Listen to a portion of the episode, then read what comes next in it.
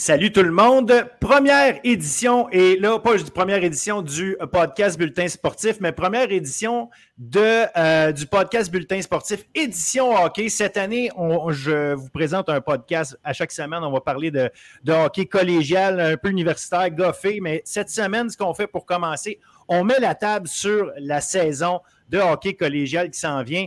Et pour faire ça, ben, j'ai amené avec moi deux. Euh, observateurs euh, très, très avertis, euh, des analystes experts vraiment de notre hockey collégial. Oui, oui, prenez-le, vous êtes des experts. Tristan Mack et Denzel Carigueya. Denzel qui, euh, on le connaît, l'année passée était avec nous pour, pour analyser tout ça. Denzel qui travaille aussi dans le coin de, de, avec le cégep de pour l'analyse et la description des matchs de hockey là-bas. Et Tristan Mack, que plusieurs d'entre vous connaissez peut-être si vous suivez le hockey collégial. Tristan est connu pas mal dans le milieu il n'y a pas de problème. Associé à André Laurento. D'ailleurs, son chandail nous le montre aujourd'hui. Euh, ceci dit, ça reste des euh, analystes rigoureux et impartiaux quand vient le temps de parler euh, de tout ça. donc, premièrement, ben, un gros bienvenue et merci d'être là, messieurs. Merci, Philippe, de l'invitation. Je pense qu'on va avoir un, gros show à se mettre sur, euh, sous la dent. On a euh, beaucoup de stocks à analyser, beaucoup d'équipes à essayer de voir. Puis évidemment, ben, le hockey collégial, le sport collégial étant ce qu'il est, ben, il, y a, il y a du mouvement euh, perpétuel dans les, dans les organisations, dans les équipes. Fait qu'on va faire le tour tout de suite. On va commencer. Puis mon objectif, c'est de commencer en. en fait, ce qu'on va pas commencer, mais je veux dire, le faire en, en utilisant le classement, mais à l'inverse de la saison passée. Euh, on, va terminer, on va terminer tout ça avec les équipes qui ont terminé en tête. Donc, je commence tout de suite avec les gaillards du cégep de euh, l'Abitibi-Témiscamingue. Saison difficile l'an passé, euh, seulement cinq victoires peu de buts, l'équipe qui a marqué le, plus de, le moins de buts, qui a accordé le plus de buts. Euh, est-ce qu'on s'attend à une progression de ce côté-là? À quoi, à quoi peut-on s'attendre des, des, gaillards? Est-ce que les équipes qui vont les affronter vont, être, euh, vont avoir euh, droit, si on veut, à une plus grosse opposition? Ou si le voyage là-bas va être un, walk in the park? J'aime pas dire ça, mais ça va être ça pour cette année. Tristan, je te laisse commencer. Honnêtement, je pense pas que ça va être tant un walk in the park pour les gaillards, en sens où est-ce que euh, bon, euh, depuis l'arrivée de cette équipe-là dans le collégial, euh, cette formation-là a toujours su quand même donner une certaine adversité à, ses adversaires. Mais c'est sûr que là, présentement, avec le départ de plusieurs joueurs importants, notamment Mathis Guévin, le meilleur pointeur de l'équipe qui s'en va dans la SJHL du côté de la Saskatchewan. tu as les deux gardiens de but, là, Thomas Fontaine et Liam Leblanc, qui ont quitté cette équipe-là c'est sûr que ça ne sera pas évident. Euh, c'est un excellent joueur de hockey. Euh, c'était un joueur là, qui, là, qui pouvait déranger l'adversaire. Liam Leblanc et Thomas euh, Fontaine, ce sont deux très bons gardiens de but aussi. Euh, donc, c'est sûr que trois gros morceaux qui manquent. un nouvel entraîneur-chef, il ne faut pas l'oublier non plus, avec une certaine tourmente qui s'est passée durant la saison morte. Et c'est Sébastien Gaulin là, qui a pris le relais euh, de Maxime Boisclair, un tout, nouvel, un, tout nouveau personnel d'entraîneur. Donc, euh, j'ai hâte de voir qu'est-ce que ça va donner, honnêtement. Mais c'est sûr qu'il ne faut pas s'attendre à ce que les attentes euh, soient très élevées pour cette équipe-là, malheureusement. c'est la triste réalité pour les Gaillards parce que c'est une belle organisation, c'est un bel endroit. c'est bien mené par Sébastien Murray à la tête de tout ça. Mais je pense que ça ne sera pas évident pour les Gaillards cette année. Denzel, toi, tu vois quoi pour les Gaillards? je vois la même chose de mon côté. Je pense que l'organisation des Gaillards a cependant été en mesure d'attirer des joueurs de la structure des citadelles euh, qui évoluent dans le midget espoir. On a aussi des joueurs qui vont arriver du, côté des forestiers d'Amos qui vont certainement euh, aider à bâtir un noyau parce qu'un un noyau de joueurs du côté de la BTB de quand même parce que c'est souvent là où est-ce qu'on a manqué on a quelques joueurs qui, vont rester dans la région, qui vont tenter d'amener ce programme-là à un autre niveau, puis de voir aussi des gens qui sont impliqués dans l'organisation, euh, dans, la région, de voir un nouvel entraîneur-chef qui euh, veut relever ce défi-là euh, avec des joueurs de la région. Je pense que c'est une bonne chose du côté de la BTB-Témiscamingue. On a certainement le fait qu'on a de la difficulté à attirer des joueurs de l'extérieur qui va peut-être venir les hanter à certains moments au niveau de la profondeur. Mais on peut bâtir sur un gardien comme Mathis Pilon qui a quand même bien fait avec les Forestiers en fin de saison. Donc, euh, je vois la même chose que Tristan au niveau euh, des résultats. Ça va être un peu plus compliqué, mais on peut bâtir sur le fait qu'on a vécu avec beaucoup d'adversité l'année passée, puis qu'on voudra certainement ne pas reproduire les mêmes choses cette année. Et il ne faut pas oublier non plus qu'il y a quand même trois des quatre meilleurs pointeurs de l'équipe qui sont de retour avec cette équipe-là. Félix-Antoine Dubé, Frédéric Maltais et Thomas Magny. Euh, donc, euh, je pense qu'il y a quand même quelque chose sur quoi bâtir au niveau de cette équipe-là. Euh, mais c'est certain là, que il, va avoir du pain sur la planche du côté du personnel des Gaillards, ça c'est clair. Deuxième équipe à analyser et pour laquelle je veux avoir vos, impressions, c'est les lauréats de Saint-Hyacinthe. Et les lauréats de Saint-Hyacinthe ont terminé avant-dernier l'an passé, oui, mais en plus, les, comment ils arrivent cette année et leur gardien, Louis-Félix Charrois, qui, euh, qui s'est gagné une place à Drummondville dans la Ligue junior majeure du Québec. À quel point ça va euh, nuire à, Saint-Hyacinthe, puis à quel point justement Saint-Hyacinthe a été capable, si on veut, de renflouer son noyau, quoi que ce soit, pour, euh, pour passer au prochain niveau pour cette saison? Je pense que du côté des lauréats, il ne faut pas l'oublier non plus. L'entraîneur-chef, c'est un nouvel entraîneur-chef. Euh, Martin Russell qui a remis sa démission euh, il y a à peine une semaine ou environ là, euh, avant l'enregistrement. Gabriel Doyon qui est là, c'est un excellent entraîneur. c'est lui qui est à la tête du programme scolaire au niveau du hockey de l'école secondaire Jean de Lamennais. je pense qu'il y a quand même des éléments intéressants du côté des lauréats. Il est entraîneur euh, associé. Il est entraîneur associé déjà avec les lauréats. Donc, ce n'est pas, pas quelqu'un qui arrive complètement nouveau. Il connaît le, il connaît le, tabac, si on veut, de cette équipe-là. Exactement. Sauf que euh, lorsqu'on regarde cette équipe-là, euh, bon, il y a le départ du capitaine qui était le meilleur pointeur de cette équipe-là, Gabriel Laflamme, un excellent joueur de hockey qui a quitté cette organisation. Mais ils en ont quand même ajouté des nouveaux. Là. Les deux jumeaux Cuevas Bellil qui jouaient au niveau masculin Division 2 du côté de Saint-Laurent. Euh, je les ai vus à l'œuvre au niveau Division 2. C'est deux très bons joueurs de hockey, euh, Philippe et Denzel.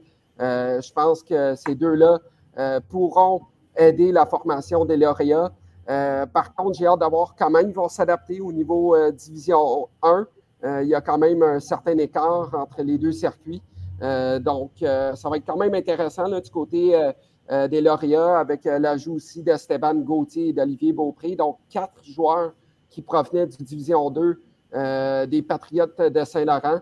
Et ils ont ajouté le défenseur Mika Jean des Vulcains du cégep de Victoriaville au niveau de Division 2. donc, quand on voit des joueurs du Division 2 monter dans le D1, oui, c'est une, une bonne chose pour les programmes qui sont concernés euh, par rapport à ces joueurs qui obtiennent des promotions.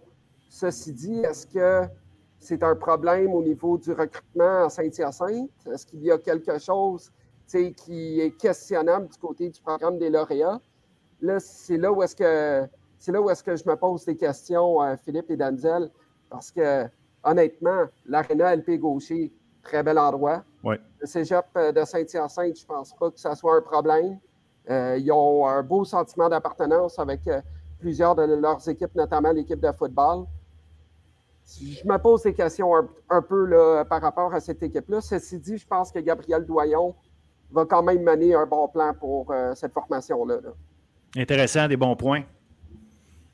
On est toujours à la recherche d'identité, je crois, du côté de Saint-Hyacinthe. C'est vraiment à ce niveau-là où est-ce que on dirait qu'à chaque année, on ne sait pas de la manière dont l'équipe va se présenter. Puis on a des, équipes dans la structure euh, des Gaulois de Saint-Hyacinthe. On n'est même pas capable d'attirer des joueurs de ces, formations-là. Ils vont aller évoluer euh, sous d'autres cieux. Donc, c'est, vraiment dommage. Mais je pense qu'on peut bâtir sur euh, le fait que oui, on a perdu notre capitaine. Oui, on a perdu un excellent gardien, mais quelques joueurs qui vont être de retour. Ça sera à eux de vraiment amener l'équipe à un autre niveau. Puis avec les ajouts que Tristan a mentionné, je pense que euh, les deux jumeaux Cuevas-Bellil, c'est quand même des joueurs qui vont euh, avoir leur mot à dire dans la saison euh, de Saint-Hyacinthe. C'est sûr que Saint-Hyacinthe voudra pas terminer dans les bas-fonds du classement encore une fois, mais ça va être un peu plus difficile en début de saison, ça c'est sûr. Avec le nouvel entraîneur-chef, c'est sûr que au niveau de la préparation, ça ne va pas être la même qui a été effectuée à travers de la Ligue. Mais ça serait vraiment à Saint-Hyacinthe d'y aller à leur rythme, puis y aller pour un processus pense pas que c'est des résultats immédiats qu'on recherche, mais vraiment à long terme et bâtir sur qu'est-ce qu'on peut faire, puis de, devenir meilleur match après match.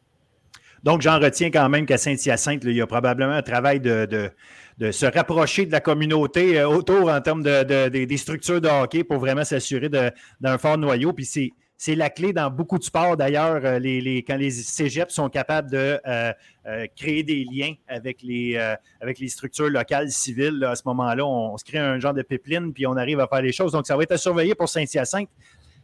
Mais en même temps, Philippe, quand on parle de ça, il y a aussi le choix de programme d'études. Ah, évidemment. évidemment, ça, c'est clé. Ça, il faut le considérer. En sens où est-ce que, à travers le circuit, il y a seulement trois équipes qui offrent le programme de technique policière. Les Gaillards du Cégep de la témiscamingue les Griffons du Cégep de l'Outaouais et les Janois du Collège d'Alma. C'est sûr qu'il y en a certains là, qui veulent peut-être devenir policiers ou du moins avoir une technique à ce niveau-là, qui vont peut-être aller dans, dans ces équipes-là. Peut-être qu'il y a d'autres programmes dans d'autres cégeps qu'il n'y a pas à Saint-Hyacinthe ou à André-Laurando ou à Saint-Laurent, peu importe. Donc, c'est sûr qu'il y a ce côté-là qui joue en ligne de compte au niveau du recrutement des joueurs. Ah, ben ça, c'est certain. Tu, le, tu, fais bien de le mentionner. C'est quand même un élément important qui vient jouer. La technique policière est peut-être une chose en soi, un exemple comme tel, euh, mais effectivement, là, ça peut jouer. Par contre, euh, bon, euh, on le sait, là, il y a des programmes qui sont, si on veut, plus généraux et compagnie, qu'on puis on arrive, à, attirer, euh, notre part de monde. Faut arriver à attirer notre part de monde là-dedans. Euh, comme tu dis, on va perdre des joueurs ici et là, mais est-ce que c'est est-ce que c'est 4, 5, 6 joueurs par année qu'on n'arrive pas à attirer à cause qu'on n'a pas ces programmes-là? Euh, c'est peut-être pas tant que ça, mais effectivement, je pense que c'est un bon exemple.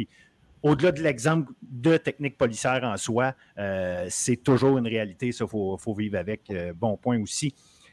Sainte-Foy, les dynamiques de Sainte-Foy qui euh, euh, ont réussi quand même l'an passé, malgré leur classement. Euh, Ce n'était pas une équipe qui jouait toujours comme une équipe de bas de classement. Fin de saison intéressante, une équipe qui était ultimement capable de marquer des buts, qui avait une certaine force de frappe, qui ont été intéressants à suivre d'ailleurs en fin de saison l'année passée. Les dynamiques, où en sont-ils cette année? Denzel, je te laisse commencer avec eux. Donc, départ du, gardien numéro un, malheureusement, encore eux vont être affectés à cette position-là. C'est Mathis Routier qui prend maintenant la direction de, la LHGMQ. Puis, euh, tu l'as bien mentionné, je pense que les dynamiques avaient surpris la grande majorité des autres équipes dans le collégial. Ils étaient arrivés avec vraiment un tout autre visage durant la deuxième moitié de la saison après Noël. Ils avaient même été en mesure d'aller surprendre les Nordiques en séries éliminatoires. Puis, il s'en est fallu de peu là, pour aller jouer le tour. Malheureusement, face aux Cougars de champion Lennoxville, on s'était euh, on s'était vraiment bien battu durant ces séries-là. Mais pour en revenir à ce qu'on devrait s'attendre du côté des dynamiques, c'est une équipe qui va perdre plusieurs bons joueurs. Là. On parle de Tristan Dussault qui prend, euh, qui va quitter Samuel Morin aussi. Puis Fabrice Bourgeois, un des défenseurs les plus robustes du circuit, qui sait distribuer des coups d'épaule, qui prend euh, le départ. Donc, du côté de Sainte-Foy, on, perd des joueurs qui sont clés mais on peut quand même bâtir sur un entraîneur-chef qui va être à sa deuxième année dans le circuit. Il a excellent, il a, vraiment bien fait durant la première année. Donc pour lui, je suis sûr qu'on a bâti en expérience. Ça va être une équipe qui va cependant être en transition. Encore une fois, on va vouloir amener des nouveaux joueurs dans l'effectif pour pallier à ses pertes. Mais du côté de Sainte-Foy, si on est en mesure de bâtir sur notre deuxième moitié de saison, est-ce qu'on a vraiment vu leur identité très rapide en transition, on va vraiment vouloir aller utiliser nos attaquants qui sont rapides. Donc, du côté de Sainte-Foy, je pense qu'on a les clés pour connaître une belle saison, puis pourquoi pas viser une position au classement beaucoup plus élevée. Puis moi, je m'attends à ce que ça soit une belle saison aussi du côté de cette fois. Euh, je pense que le mot-clé du côté de la formation des dynamiques sera la progression. Euh, et quand je vois la situation des choses, beaucoup de joueurs qui vont arriver à leur deuxième année, qui vont avoir acquis de l'expérience, qui vont avoir su c'est quoi gagner une ronde éliminatoire l'année passée, qui vont savoir c'est quoi affronter une meilleure équipe en séries éliminatoires et, bon, euh, se faire éliminer. Donc, je pense que ça va être intéressant. Puis, d'ailleurs, euh, Denzel, tu, faisais allusion aux gardiens de but. Il y a quatre gardiens de but qui ont quitté euh, la Ligue collégiale pour s'en aller dans, le circuit de Mathieu Cicchini. On parle de Philippe Bourdage, on parle de Gauthier du côté de, de Lennox, Édouard Gauthier, Charrois du côté de Saint-Hyacinthe et Routier euh, du côté de Sainte-Foy. Et je regardais les, âges de ces gardiens-là. Bourdage et Gauthier, 19 ans. Routier et Charrois, 18 ans. Et euh, je discutais avec un entraîneur-chef ce matin dans, le circuit collégial, Vincent Dumont, pour ne pas le nommer, je le salue d'ailleurs. Et il me mentionnait justement que c'est une preuve que, que, la Ligue collégiale est un beau tremplin pour les gardiens de but. Et de un, parce que dans ce circuit-là, plusieurs des entraîneurs, qui peut-être la majorité des entraîneurs, rotationnent les gardiens de but. Donc, les gardiens de but n'ont pas nécessairement une, étiquette de numéro 1 ou de numéro 2. Ils obtiennent plus de départs, reçoivent plus de lancers, s'améliorent pendant l'année. Et après ça, tout dépend de leur, euh, euh, de leur entraînement pendant la saison morte et euh, pendant la saison.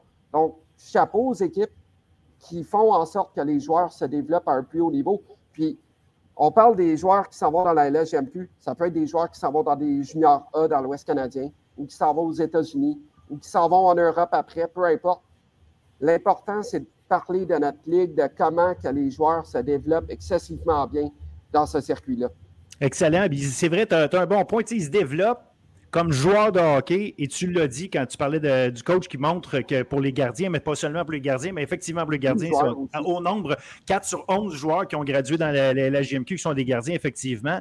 Mais non seulement ça, c'est que c'est des étudiants athlètes qui euh, ont été à temps plein à l'école. Fait qu'ils ont, ils ont, pu aussi avancer au niveau de leurs études et pas d'y aller à un, coup d'un cours ou deux par, euh, par session puis de faire retarder les choses. C'est que pendant qu'ils est en train de développer euh, dans un plus bas niveau que, que la LSJMQ, mais ils étaient aussi en train, train d'avancer leurs études à un rythme plus élevé. Fait que souvent, après ça, quand tu t'en vas junior majeur, ben, il t'en reste un peu moins à faire. Tu peux, tu peux après ça, peut-être un peu rééquilibrer tout le travail qu'il y a à faire, ce qui n'est pas, ce qui pas nécessairement toujours de la parce que le voyagement et compagnie dans, le, dans junior majeur, on passe à un autre niveau qu'au collégial. Exactement. Puis c'est intéressant de voir ça. Euh, de voir la progression des joueurs, euh, de la progression des gardiens de but. Et euh, je pense que ce n'est que du positif de voir ça du circuit. Et il faut parler du circuit collégial. Ça fait six saisons maintenant que je travaille avec le programme d'André Larando. Ça fait six saisons que je le dis. Il faut parler de notre ligue. Ah, ben ça, tu regarde, tu es à la bonne place. tu prêches à des convertis, ça, il n'y a pas de doute. Puis les gens qui vont écouter ça, je pense qu'ils tu sais, on, place les choses tranquillement en donnant l'intérêt aux gens, en leur expliquant à quel point les matchs sont euh, excitants à regarder et tout. Mais non seulement ça, effectivement, parler de la, qualité des joueurs qui sont dedans. Euh, parler dans votre coin, euh, tout le monde connaît du monde qui, qui, qui leur, leur, fils ou leur fille joue au hockey, peu importe, là, qu'ils 7 ans, 12, ça vise la, la, JMQ souvent, tu ces choses-là, puis ça essaie de, bon, on est 2A, 2B, whatever, puis tout le monde parle de ça. Et il y a tellement de bons jeunes joueurs qui n'arrivent pas à euh, se, tailler une place dans des formations de collégial D1. et, c'est souvent rendu à ce moment-là qu'ils se rendent compte le niveau de jeu que, représente le collégial. Au lieu de dire, ben, j'ai pas réussi à faire le, junior majeur, euh, bon, euh, sais, je vais aller voir les autres ligues. Ben, écoute, le collégial est certainement une, option de premier rang parce que le, niveau de jeu est là. Ce n'est pas, pas un niveau de jeu où tu vas stagner, là, vraiment pas. Et la meilleure des preuves de ça. Oui, vas-y, Daniel. C'est une ligue qui s'améliore d'année en année. Je pense que le produit aussi qu'on offre là, sur la glace est de plus en plus, euh, plus fort. Les joueurs vont continuer à se développer. Puis c'est la beauté de tout cela, c'est qu'on leur offre un encadrement de qualité sur la glace. En dehors de la glace, c'est parfait. Puis par la suite, c'est aux jeunes aussi de prendre ses responsabilités, comme on l'a dit. Mais vraiment, le produit qui est sur la glace ne cesse de s'améliorer. Puis c'est la beauté de la collégiale parce qu'à chaque soir, tu sais que tu vas aller voir un match un match de qualité avec des acteurs qui vont vraiment euh, euh, changer la donne. Donc, je pense qu'on assiste à vraiment l'éclosion du hockey collégial, puis c'est beau à voir.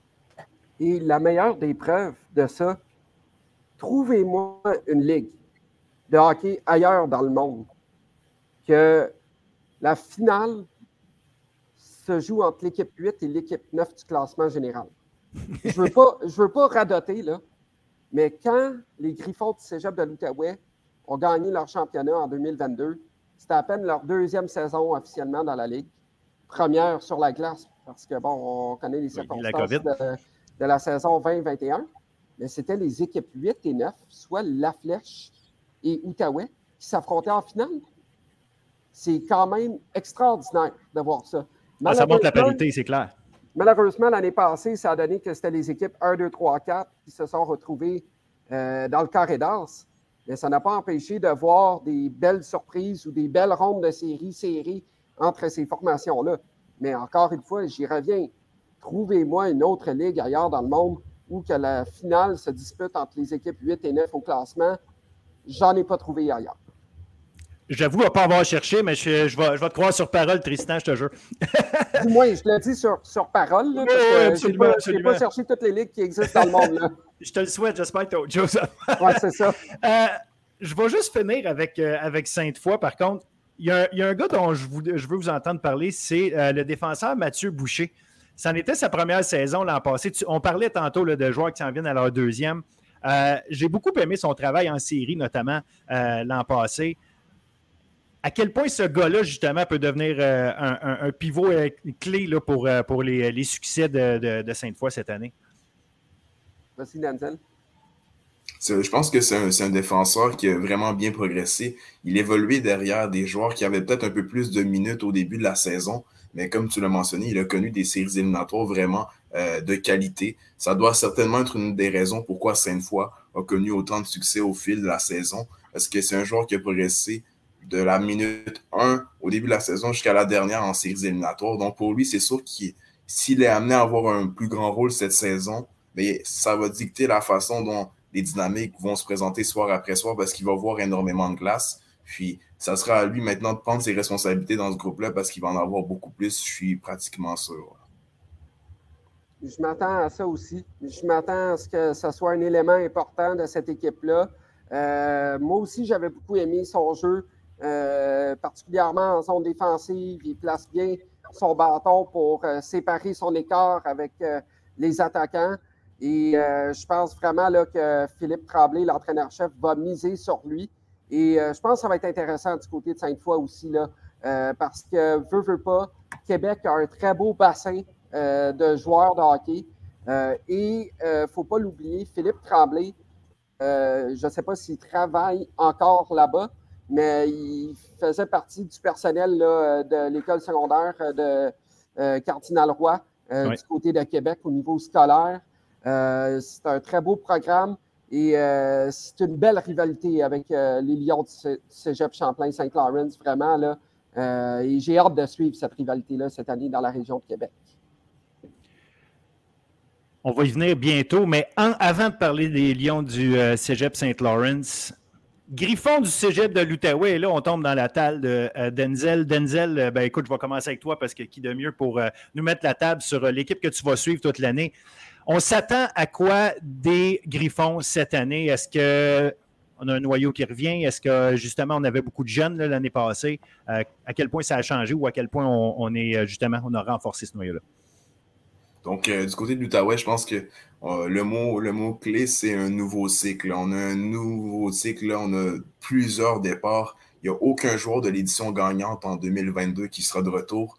Donc, on parle d'un effectif qui s'est rajeuni, mais on a tout de même réussi à attirer des joueurs de qualité en provenance de la structure de l'intrépide de Gatineau. Je pense notamment au capitaine Justin Julien qui a passé tout près de faire l'équipe du côté des Olympiques de Gatineau. On amène des joueurs de l'extérieur comme Timothée Girard qui est champion. Euh, euh, du, challenge CCN dans le circuit M18-3A. On amène des joueurs de qualité comme Noah Cousino, des Forestiers d'Amos, un des défenseurs qui va être à suivre parce qu'il va venir vraiment remplacer des défenseurs qui ont eu vraiment un impact du côté des Griffons dans les deux, trois dernières années, comme Jacob Renovio qui quitte et Samuel Kimmerly. Donc, euh, on, va avoir un effectif qui euh, est rajeuni, mais je pense qu'on a énormément de qualité. Ce serait vraiment l'entraîneur-chef Maxime Villeneuve-Ménard de vraiment tout mettre en place pour avoir des résultats dans, l'immédiat, mais je pense qu'on va viser sur le développement de chacun des joueurs. On va pouvoir bâtir sur un noyau de six joueurs qui est de retour. Un nouveau capitaine, Mathis Paris, qui avait été un des joueurs euh, les plus intelligents sur la glace, très très bon dans les deux sens de la patinoire. Mais je pense qu'on va continuer à jouer dans notre identité du côté des Griffons.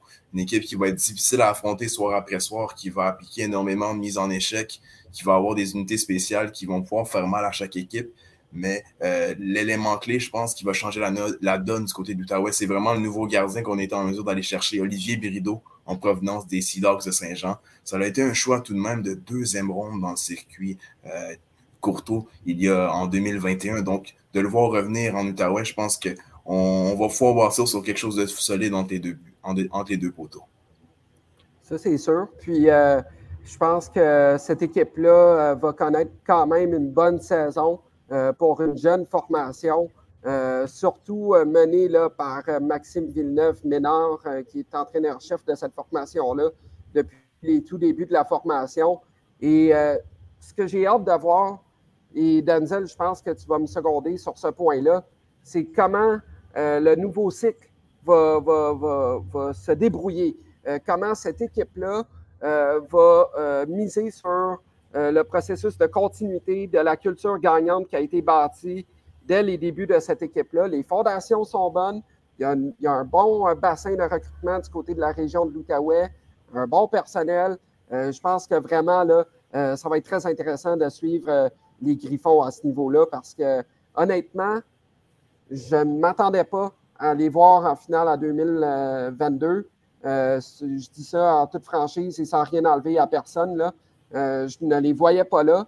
Mais quand je les ai vus progresser pendant l'année, je me suis dit, OK, ils ont bâti quelque chose pour l'avenir de cette formation-là. Puis c'est ça que j'ai hâte de voir, comment les nouveaux joueurs vont s'intégrer dans le programme, comment les nouveaux joueurs vont aider cette équipe-là. Et euh, je pense que ça va être très intéressant. Intéressant, intéressant. Euh, les Griffons, l'an passé, à noter, ont terminé deuxième au niveau de l'avantage numérique. Et ça, ça, ça, a été, ça a été important. maintenant, il va falloir recréer, s'assurer de recréer ça, garder la recette à quelque part, même si les ingrédients peuvent avoir changé. Puis on parlait de Jacob Renaud Vio qui est maintenant avec Gatineau, à moins que je me trompe. Donc, ça va, être, ça va être intéressant justement de voir euh, si on va être capable avec les nouveaux euh, ingrédients en place euh, d'être aussi efficace de ce côté-là. On parlait tantôt des grands rivaux du cégep de Sainte-Foy, les Lions de Champlain-Saint-Lawrence. Champlain-Saint-Lawrence, qui est une organisation qui est là depuis les débuts de la Ligue, qui a probablement été la, première grande puissance de cette Ligue-là au départ, menée notamment par un, entraîneur émérite en Guy Chouinard mais là, Guy Chouinard a quitté. Euh, on a un nouvel entraîneur là-bas. Les Lions, l'an passé, ont terminé 9e. On s'attend à quoi de cette équipe-là qui va euh, assurément avoir un, nouveau souffle? Puis c'est pas, euh, c'est, pas dans le sens où il y en avait nécessairement besoin. Chouinard est parti, c'est un nouveau visage, c'est un nouveau, une nouvelle parole qui est prise maintenant dans, dans, le vestiaire. Donc là, c'est de voir qui, pas qui, mais comment les choses vont se passer. Euh, de, ce côté-là. Tristan, je te laisse commencer. Moi, je pense que ça va être intéressant. Euh, du côté euh, des Lions, d'abord, Pierre-Cédric Labry, nouvel entraîneur-chef. bon, un joueur expérimenté au niveau de la Ligue nationale, Ligue américaine, en Europe. Je pense que ça va être un morceau intéressant derrière la bande de cette équipe-là. Et j'ai hâte de voir aussi comment on va se débrouiller du côté des Lions sans Embrick Bussière et Olivier Théberge qui se retrouvent maintenant dans la LHJMQ. C'était deux joueurs très importants du côté des Lions. On les voyait très souvent sur la patinoire sous les ordres euh, de euh, Guy Chouinard. Mais j'ai un nom à mentionner du côté euh, des Lions qui sera à surveiller. Malheureusement, il avait subi une blessure en tout début de saison l'année passée. C'était un des meilleurs joueurs au niveau M18 Division 1. Euh, lors de son année 2021-22, donc son année de secondaire 5, et c'est Maverick Dalil.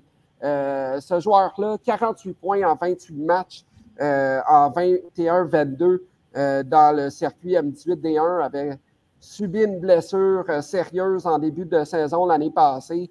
Et c'était d'ailleurs contre le boomerang d'André Larando que ça s'était produit.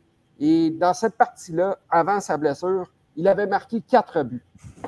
Donc, je pense qu'il y a quand même quelque chose d'intéressant à bâtir autour de ces joueurs-là. Ils ont quand même perdu euh, des joueurs euh, importants, des joueurs intéressants comme Mathieu Pigeon notamment, euh, mais quand même, là, ils ont des joueurs de retour. William Quentin Bolduc, Justin Mongeon, Xavier Fauchon, Simon, Christophe Sanson, dis-je. Donc, je pense que ça va être quand même intéressant à voir. Et un autre nom à surveiller du côté des Lions, mais cette fois-ci, c'est un joueur de première année du côté de la formation de Champlain-Saint-Laurent. Il provient euh, de la polyvalente Marcel Landry du côté de Saint-Jean-sur-Richelieu. Et c'est Mathias Loisel. C'était un des meilleurs joueurs du côté de PML l'année passée. Euh, il a, bon, euh, malheureusement perdu la finale régionale contre Charlemagne l'année passée, mais c'est tout un joueur de hockey autour duquel Pierre-Cédric Labrie pourra bâtir son équipe dans les prochaines années.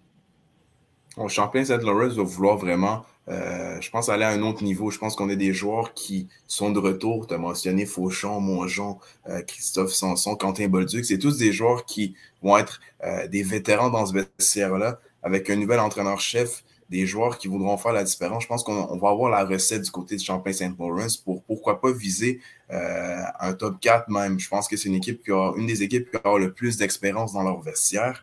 Puis euh, maintenant, ça sera à eux de vraiment euh, passer à un autre niveau. Je pense que ça a été un peu plus difficile à certains moments. En séries éliminatoires, on a été déçus euh, de ne pas pouvoir aller plus loin. Mais je pense qu'on on peut partir sur quelque chose d'intéressant du côté des Lions. On a un gardien qui est de retour, M. Boucher, qui va vraiment, selon moi, être un des gardiens à surveiller. Il avait été excellent avec les Chevaliers de Lévis lorsqu'il avait joué dans le M18-3A. Maintenant, dans le collégial, ça va être un peu plus compliqué, mais ça va être un des éléments clés à surveiller certainement du côté de Champlain-Saint-Laurent. Et Champlain-Saint-Laurent a toujours été une équipe difficile à affronter, peu importe la situation de l'équipe. Euh, c'est une équipe qui mise surtout sur de la vitesse. Euh, c'est une équipe, euh, à chaque année, les joueurs ont un excellent coup de patin, sont en mesure d'effectuer des transitions rapides, efficaces. Euh, je pense que ça va être intéressant à suivre. J'ai hâte de voir comment la profondeur de cette équipe-là va se mettre de l'avant. Et je pense vraiment que ça va être intéressant avec Pierre-Cédric Labrie. Honnêtement, je ne le connais pas personnellement, mais j'ai hâte de le voir en arrière du banc du côté des Lions. Ah, tu l'as dit, on parle d'un entraîneur euh, de carrière, ben de carrière, il a quand même eu une excellente, carrière de, joueur de hockey professionnel avant, mais euh, un, entraîneur qui a connu une carrière vraiment extraordinaire euh, en Guy. On passe de lui à quelqu'un qui a énormément d'expérience de hockey, tu l'as dit tantôt, un gars qui en a vu d'autres, qui est allé dans la Ligue nationale avec Tampa Bay notamment. donc, et c'est et c'est un gars qui a une intensité. C'est à voir, si cette intensité-là, effectivement, va se transposer dans sa façon de coacher, veut, veut pas, la personnalité d'un euh, entraîneur finit par transparaître dans son, euh, dans son équipe. Ça, va, ça va être de voir combien de temps ça va le prendre avant d'instaurer tout ça, euh, cette, cette philosophie-là. Donc, une équipe à suivre, Saint-Laurent, Saint-Laurent, excusez-moi. Pas que Saint-Laurent ne sera pas à suivre, on en parle plus tard. Et là, si on était dans la cour de Denzel avec les Griffons de l'Outaouais, ben là, je m'en vais dans la cour de Tristan. Le boomerang, euh, André Laurando, une équipe, on parlait d'intensité, André Laurando, euh, c'est ce qu'on a vu. Maintenant, est-ce qu'André Laurando, c'est encore ça? Est-ce que les choses changent? Est-ce qu'André Laurando est rendu à l'étape où on peut les voir euh, monter au sommet du classement? À quoi s'attend? Je pense que oui. D'abord, l'année passée, quand on regarde la moyenne d'âge des joueurs en début de saison 22-23, c'était l'équipe la plus jeune en moyenne d'âge ou environ euh, dans la ligue. Sauf que il y avait beaucoup de euh, très bons joueurs de hockey qui sont arrivés dans la formation euh, l'année passée, qui sont de retour. c'est pas moins là, de 13 ou 14 vétérans qui sont de retour cette année. C'est quand même là, très grand nombre. par contre, deux nouveaux gardiens de but. Euh, qui arrive dans l'équipe. Mathis Tessier, qui euh, jouait du côté euh, du Collège Charlemagne l'année passée au niveau M18 Division 1. un excellent gardien de but, combatif, qui a vraiment une très bonne éthique de travail. Et il y a également Olivier Bacon, que lui, s'est mérité une place à André Laurando. Il faut le spécifier. Il, était à Saint-Laurent au début du camp d'entraînement. Et par la suite, là, il a été transféré à André Larando dans le but de se battre pour un, poste au niveau Division 1. Et il a mérité ce poste-là. Il euh, ne faut pas l'oublier, il a connu une très bonne saison avec euh, le Noir et Or de l'école secondaire de Mortagne l'année pardon, l'année passée. Et euh, lorsqu'il a été mis à l'épreuve en match hors concours et autres, il a très bien fait. Alors, j'ai très hâte de voir la dynamique de, de deux nouveaux gardiens de but mais il y a aussi des très bons joueurs qui reviennent. Il ne faut pas l'oublier. Paul Slivka, euh, probablement euh, le défenseur avec la plus grande mobilité dans cette ligue-là. Adam Gauthier, euh, très robuste, très difficile à affronter. je pense que vraiment, ça va être deux gros morceaux en défensive sur qui là, Alexandre Ardenneau pourra compter. Et en avant, plusieurs joueurs intéressants qui reviennent. Je pense notamment à Lou Olivier Charland. Je pense notamment aussi là, à Daniel Milocerni, qui avait fait le camp d'entraînement du côté des voltigeurs de Drummondville. Daniel Milocerni, c'est un joueur vraiment là, qui a tous les outils dans son coffre. Il a de la grosseur, il a de la grandeur, il a le coup de patin, il a les habiletés, il a le tir, il, a tous les éléments pour euh, faire en sorte qu'il soit un des joueurs vraiment les plus dangereux dans cette ligue-là. Mais je pense qu'il va être intéressant aussi du côté d'André Larando, c'est vraiment le mélange de vétérans et de jeunes joueurs. Euh, il y a beaucoup de jeunes joueurs et des très bons jeunes qui viennent d'arriver. Zachary Baumauer du côté de CCL, Anthony Bellan et Zachary Paulus qui étaient dans des camps de la LSGMQ et qui ont été dans les derniers réassignés de leur équipe euh, bon, euh, de la LSGMQ, la police qui était du côté de Bécamo et Bellan du côté de Rimouski. Il y a Ibrahim Sidibé et Samuel Dion qui jouaient dans le M18 3A l'année passée. donc, je pense que vraiment, ça va être très intéressant. Et Thomas Quinton aussi. ce qui est intéressant, c'est qu'il y a plusieurs joueurs qui arrivent d'une autre formation et qui ont gagné dans le passé. Ça, on n'en parle jamais assez des joueurs qui ont gagné dans le passé. Zachary Paulus et Thomas Quinton ont joué l'année passée du côté des Gaulois de Saint-Hyacinthe dans le M18-3A. Ils étaient à un but de remporter la triple couronne au niveau M18-3A, au niveau canadien, c'est-à-dire la Coupe Jimmy Ferrari, le challenge, et ils ont perdu en finale contre le SSF. C'est quand même très intéressant. Baumhauer et euh, Tessier ont gagné euh, au niveau M18 Division 1 avec euh, le Collège Charlemagne. Donc, je pense que ça va être un très beau mélange des vétérans qui voudront se prouver euh, et qui voudront vraiment euh, montrer que le cégep André Narando peut reprendre ses lettres de noblesse du passé. Pas, qu'on pas que l'équipe en a perdu, là, mais c'est juste que, bon, il y a eu certains moments plus difficiles, mais là, l'équipe est, sur, est dans une étape où est-ce qu'elle veut remonter au classement et qu'elle veut vraiment là, euh, déranger l'adversaire lors de la prochaine année. Et du côté du boomerang, là, quand on regarde euh, l'image au complet, je pense que c'est une équipe, encore une fois, qui va être difficile à battre, puis encore plus qu'on l'a connu l'année passée. Tu l'as mentionné, 12 joueurs qui sont de retour. Tristan, je pense que c'est une équipe qui a été capable de faire des beaux ajouts, là, qui cadre aussi avec la philosophie de l'entraîneur-chef Alexandre Dandonneau, Sidibé et euh, Paulus. C'est deux joueurs qui étaient très, très difficile à affronter dans le M18-3. Maintenant, des voir au, niveau collégial avec André Laurando, je pense que leur style de jeu cadre vraiment avec ce qu'André Laurando fait sur la glace. Donc, je ne serais pas étonné de voir André Laurando finir dans le top 4 cette saison. Le boomerang qui va vraiment euh, rendre la tâche difficile aux autres équipes. Puis je ne serais pas étonné qu'on ait une des meilleures fiches à domicile du côté d'André Laurando. On sait comment c'est difficile d'aller les battre à Montréal.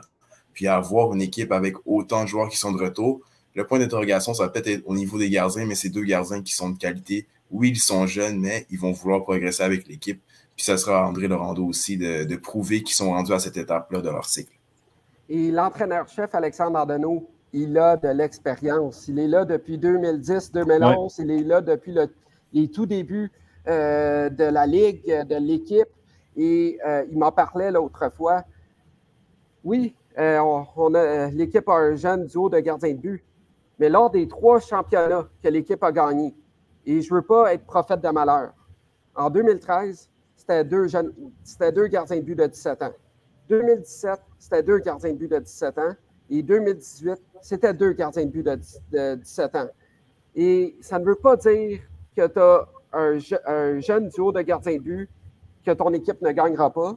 Ça ne veut pas dire que tu as plusieurs joueurs de 17 ans que tu ne gagneras pas si un joueur est capable de bloquer, euh, est capable de bien jouer défensivement, est capable de bien faire offensivement, pourquoi on parlerait de son âge versus un vétéran qui pourrait être inférieur au niveau, ou, au niveau de la qualité de jeu, euh, dirais-je, d'un joueur de 17 ans qui vient d'arriver? Oui, c'est clair. Tu ce parallèle-là. Là. Oui, oui, absolument. Puis, tu sais, euh, un, ben, un, vous placez les attentes élevées pour André Laurando. Puis probablement, effectivement, que s'il y a un coach qui est capable de prendre ces attentes-là puis les transmettre à ses joueurs de la bonne façon, c'est une chose. l'expérience dont tu parles, Tristan, justement, qui peut être manquante au niveau des gardiens de but, ça se remplace par de la confiance. Et si on met les gardiens en confiance, ils ont toute une saison pour la bâtir, cette confiance-là. donc, effectivement, là, c'est c'est pas c'est pas euh, c'est pas gage de, difficulté que d'avoir des jeunes joueurs euh, pas, pas du tout si on est capable de les mettre en confiance puis ces jeunes là euh, sentent qu'ils ont un rôle important à jouer et ça peu importe la position franchement c'est sûr que c'est pas c'est pas le critère numéro un et il faut pas l'oublier non plus du côté du Cégep André Lerando l'année passée en séries éliminatoires ça s'est terminé beaucoup trop tôt et bon certaines circonstances qui ont fait en sorte que l'équipe n'a pas aimé la manière de comment euh, elle a été éliminée. Mais ceci étant dit, ça n'empêche pas que ça, devient de l'apprentissage pour les joueurs. Les joueurs apprennent de la défaite, les joueurs apprennent d'une victoire, les joueurs apprennent de circonstances X ou Y. Et euh, je pense que les joueurs euh, vont vouloir mettre du passé ces deux défaites-là contre Champlain-Saint-Laurent en séries éliminatoires voudront arriver euh, avec le couteau entre les dents. Et euh, comme tu l'as dit, Denzel, jouer à domicile au centre récréatif Gadebois, c'est très difficile et particulièrement sur la glace Georges Manta. Euh, c'est une patinoire là, où est-ce que, bon, elle est un petit peu plus petite, les gradins sont plus compressés et lorsqu'il y a beaucoup d'agents, ça peut déranger l'adversaire aussi. donc, je pense que j'ai bien hâte de, de suivre cette saison-là, évidemment mais également de suivre les autres équipes à travers le circuit OG. Veux-tu justement, euh, pour le bénéfice des gens qui nous écoutent, qui ne savent pas justement le, contexte dont tu parles des défaites euh, face à, Champlain-Saint-Laurent, euh, mettons, donner un peu plus de, viande autour de cet os-là, justement, pour les non-initiés à la chose? Disons que le premier match, c'était conclu dans des circonstances, bon, il y avait eu un tir de pénalité appelé euh, à un moment donné en troisième période. Tir de pénalité controversé, disons-le comme ça. Et euh, avec les nouveaux règlements de Hockey Canada au niveau des tirs de pénalité, n'importe quel entraîneur-chef peut choisir n'importe quel joueur à signer pour un tir de pénalité. Ils avaient envoyé Zachary Charret qui avait tourné la marque 5-3 et ce fut une défaite au compte de 5 à 3.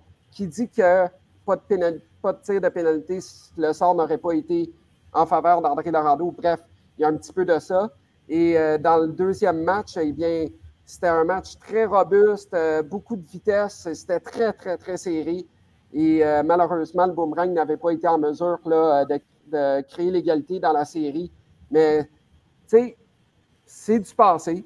Et les joueurs vont apprendre des erreurs qui ont été commises dans cette année-là.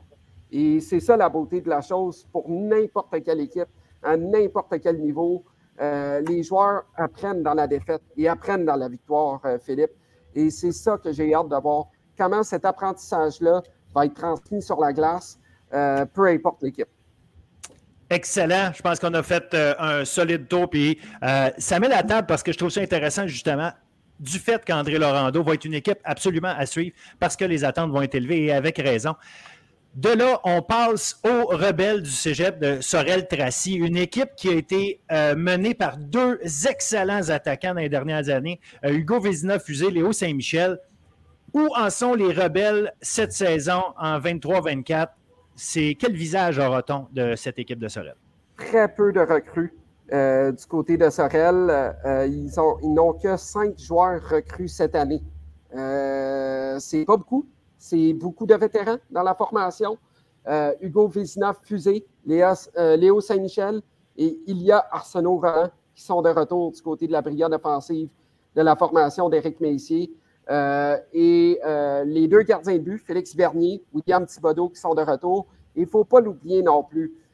Félix Bernier, l'année passée, ça avait été un peu plus difficile, mais en sa première année, c'était le gardien de but avec le plus de victoires dans le circuit collégial. Donc, euh, je pense que ça va être un gardien de but euh, pour qui les attentes vont être élevées. Il voudra se prouver cette année pour sa dernière saison. Et euh, ils ont été chercher aussi là, trois joueurs des Gaulois de Saint-Hyacinthe. Émile Dubois, Mathieu Gosselin et Jules Lampron, qui ont accompli les mêmes exploits que Thomas Quinton et Zachary Paulus du côté d'André Lorando, Coupe Jimmy Ferrari Challenge et médaille d'argent euh, au championnat canadien du M18 3A. Donc, je pense que ça va être très intéressant du côté de Sorel. C'est une équipe qui va être en maturité cette année.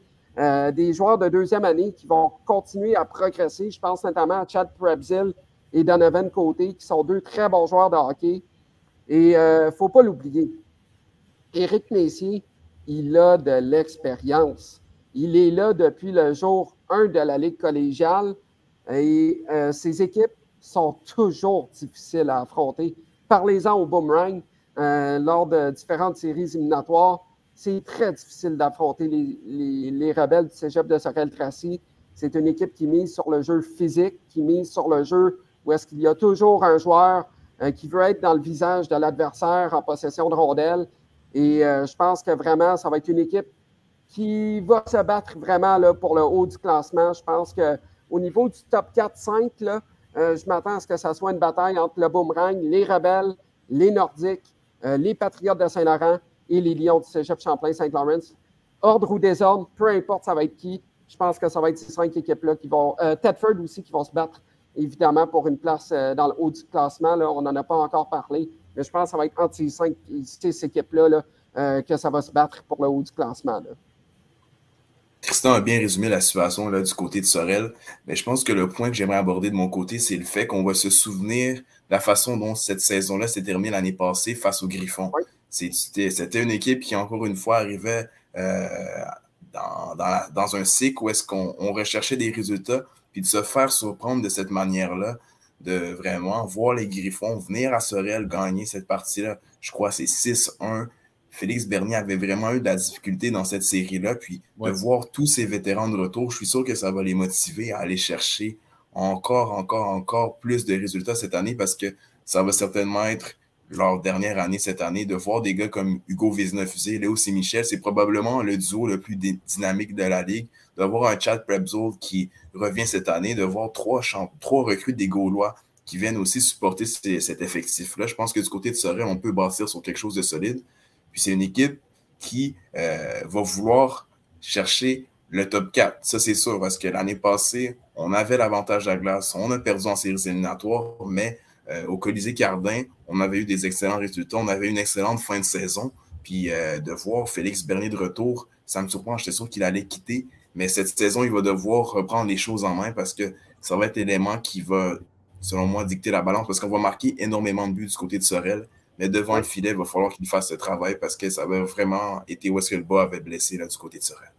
Et du côté de Sorel, il ne faut pas l'oublier non plus. Il y a Arsenault Roland. Euh, je trouve qu'on ne parle pas assez de ce joueur-là. Euh, il est dans l'ombre des Saint-Michel et Vézina Fusée. Mais ce joueur-là est dangereux sur la glace. Il est en mesure de créer des jeux qui peuvent changer l'allure d'une partie. Et euh, on ne parle pas assez de ce joueur-là. Euh, André Larando a beau être un rival euh, des rebelles du cégep de Sorel-Tracy depuis les tout débuts de cette ligue-là, mais il y a Arsenault Roland, c'est un des joueurs vraiment que j'apprécie le plus euh, dans le circuit en général. Et du côté de Sorel, il ne faut pas l'oublier, c'est une équipe qui mise beaucoup sur son avantage numérique. Et je regardais les statistiques de l'année passée. Les rebelles ont fini avec 27,82% d'avantage numérique pour le troisième rang. Et je me rappelle, il y a quelques années, ils avaient fini la saison à 33% en avantage numérique. C'est énorme. C'est énorme. Euh, donc, vraiment, c'est une équipe qui est difficile à affronter, oui, de par son jeu physique, mais aussi par la qualité de son jeu en avantage numérique. Et c'est là que je pense que ça peut faire la différence pour les Rebelles cette année. Et euh, surtout avec les retours qu'on a mentionnés cette année pour la formation d'Éric Messier. Là, euh, je pense que c'est une équipe qui est à maturité, qui est aguerri. Maintenant, il reste à voir comment ils vont euh, réagir et qu'ils vont, euh, vont revenir cette année avec le couteau entre les dents. Ça, c'est certain. J'ai bien hâte au 16 septembre, le match d'ouverture entre le Boomerang et les, et les Rebelles à Montréal. je pense que ça va être très intéressant, ce duel-là. Ça va être euh, effectivement extrêmement intéressant. Euh, Rebelle, victoire ou défaite, je pense que ça va être une équipe qui va être à suivre cette année parce qu'il y aura beaucoup de buts. Donc, euh, si vous avez un, match à surveiller, vous n'avez pas une équipe en particulier que vous, vous suivez ou vous encouragez. si vous n'êtes pas sûr, prenez un match des Rebelles, vous allez avoir du but, en tout cas, ça c'est certain. Il ne faut pas l'oublier, Philippe, aussi, le Colisée Cardin, c'est un amphithéâtre extraordinaire pour le collégial. C'est vraiment une belle arena.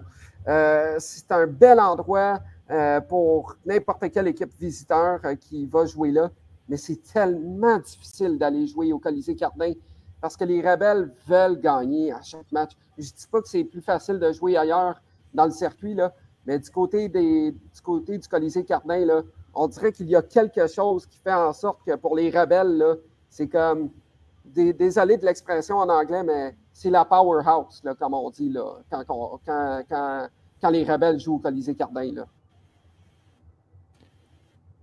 Prochaine équipe, les euh, Nordiques de Lionel Gros. On parlait d'équipe offensive. L'an passé, les Nordiques en ont donné pour leur argent à tout le monde. Oh, oui.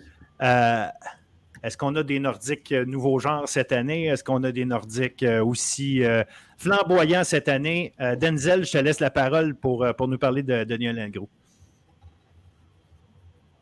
On va pouvoir compter encore une fois sur une attaque explosive. On a le retour de Gabriel Théoret qui va faire beaucoup de bien à son équipe, tout comme Jérémy Thériault, ça a été probablement le marqueur de but euh, plus dangereux.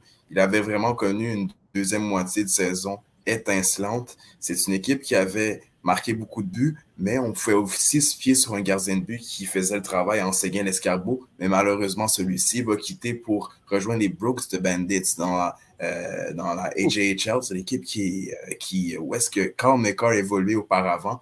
Donc, devant le filet, on va avoir des nouveaux gardiens de but, mais on peut toutefois s'appuyer sur un gardien de but en provenance des Vikings de Saint-Eustache en Nathan Cazeux qui euh, a été réassigné des remparts, fait son retour euh, dans la région de la Rive-Nord maintenant en évoluant dans l'uniforme du Collège Lionel Groux. Donc, c'est un gardien qui va être de qualité. On va aussi pouvoir s'appuyer sur le gardien vétéran Justin Laplante, qui avait peut-être pas connu la meilleure saison l'année passée, mais qui va avoir un rôle clé à jouer.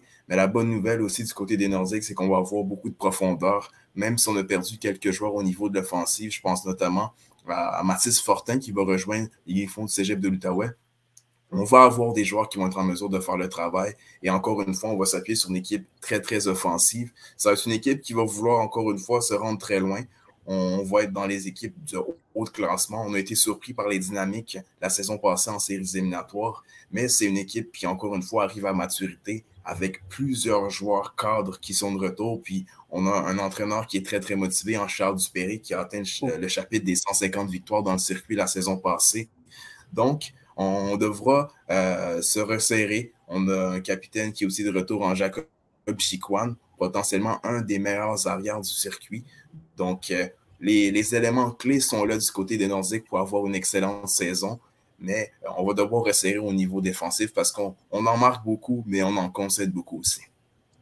Et il y a aussi des éléments euh, qu'il faut euh, noter là, du côté de Lionel Groux. c'est une équipe qui est très physique sur la glace, dérangeante. Et par moments, les émotions peuvent déborder comme pour n'importe quelle équipe. Mais du côté de Lionel Groux, il faudra miser sur la discipline dans les matchs. Je sais que ça semble être un cliché, mais c'est la réalité.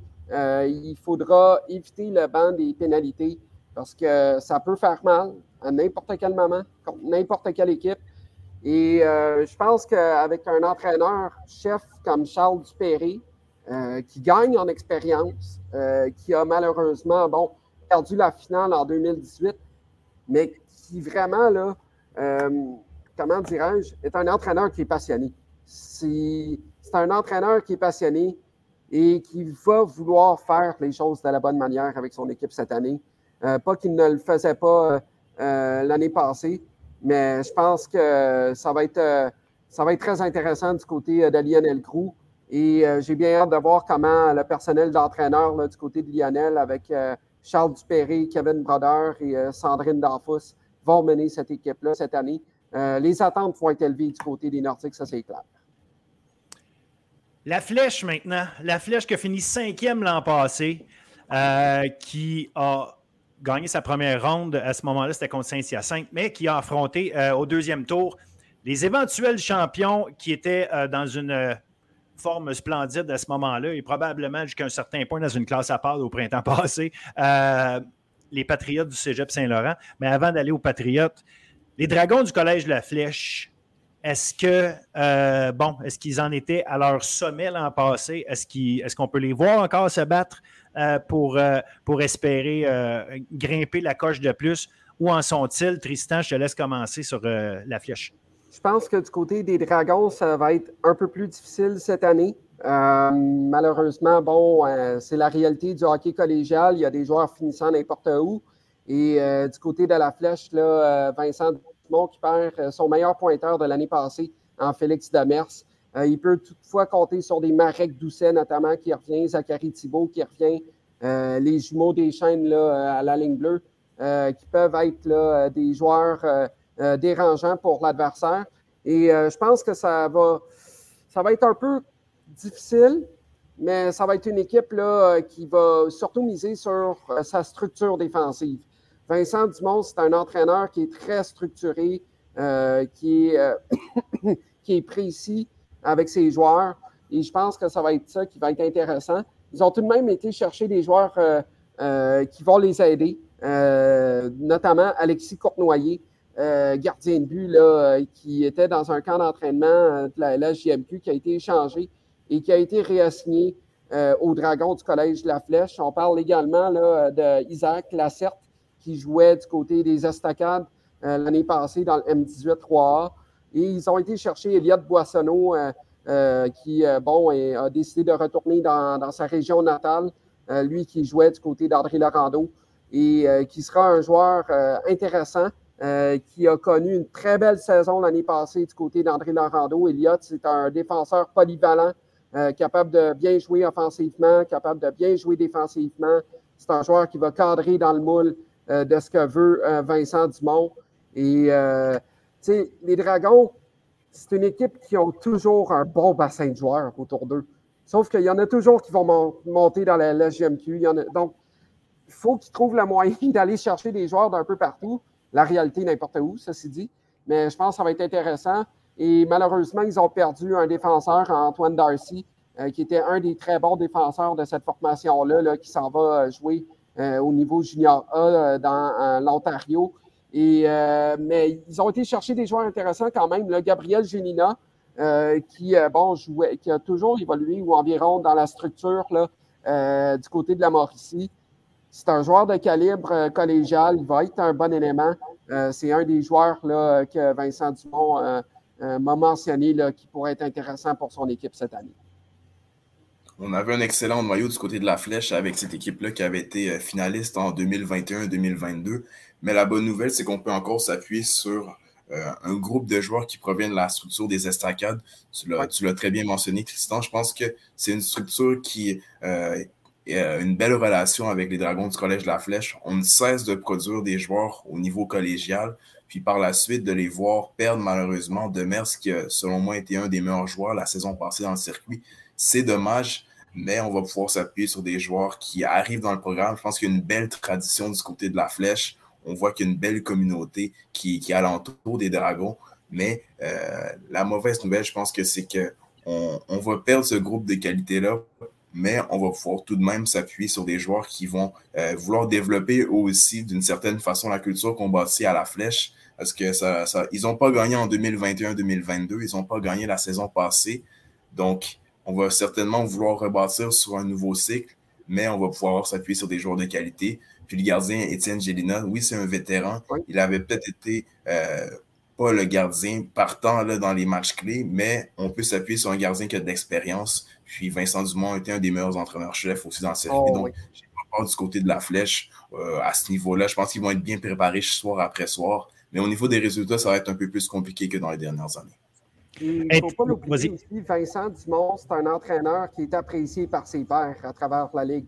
Euh, ce n'est pas un entraîneur qui se prend pour un autre ou euh, euh, qui, bon, euh, décide euh, d'avoir un mauvais esprit sportif. Je ne dis pas que, c'est le cas ailleurs dans le monde, mais des fois, bon, les émotions peuvent faire que n'importe quel être humain sur cette terre peut, avoir la, goutte qui déborde le vase. Mais bref, Vincent, c'est un entraîneur qui est apprécié par ses pairs. Puis je pense que c'est important de le mentionner aussi là, du côté de la flèche. Ils ont toujours été en mesure de bâtir des bonnes équipes. depuis que Vincent est là, il a été en mesure d'amener cette équipe-là à un autre niveau.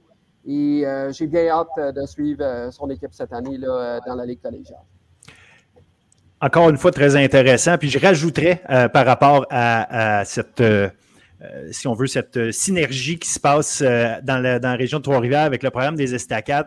On a vu que l'UQTR cet hiver ou ce printemps a annoncé justement qu'il allait renforcer la structure au niveau des liens entre les estacades et le, le, le, programme universitaire des Patriotes de l'UQTR. Donc, d'avoir peut-être justement les, euh, dragons du Collège de la Flèche inclus dans tout ça. Peut-être qu'on pourrait avoir euh, non, seulement une, une synergie d'un côté, mais on pourrait peut-être avoir un écosystème complet où est-ce qu'à ce, moment-là, euh, même au niveau universitaire, il y aurait peut-être des choses à aller faire. Pas nécessairement qu'on va être capable d'envoyer nos joueurs directement là.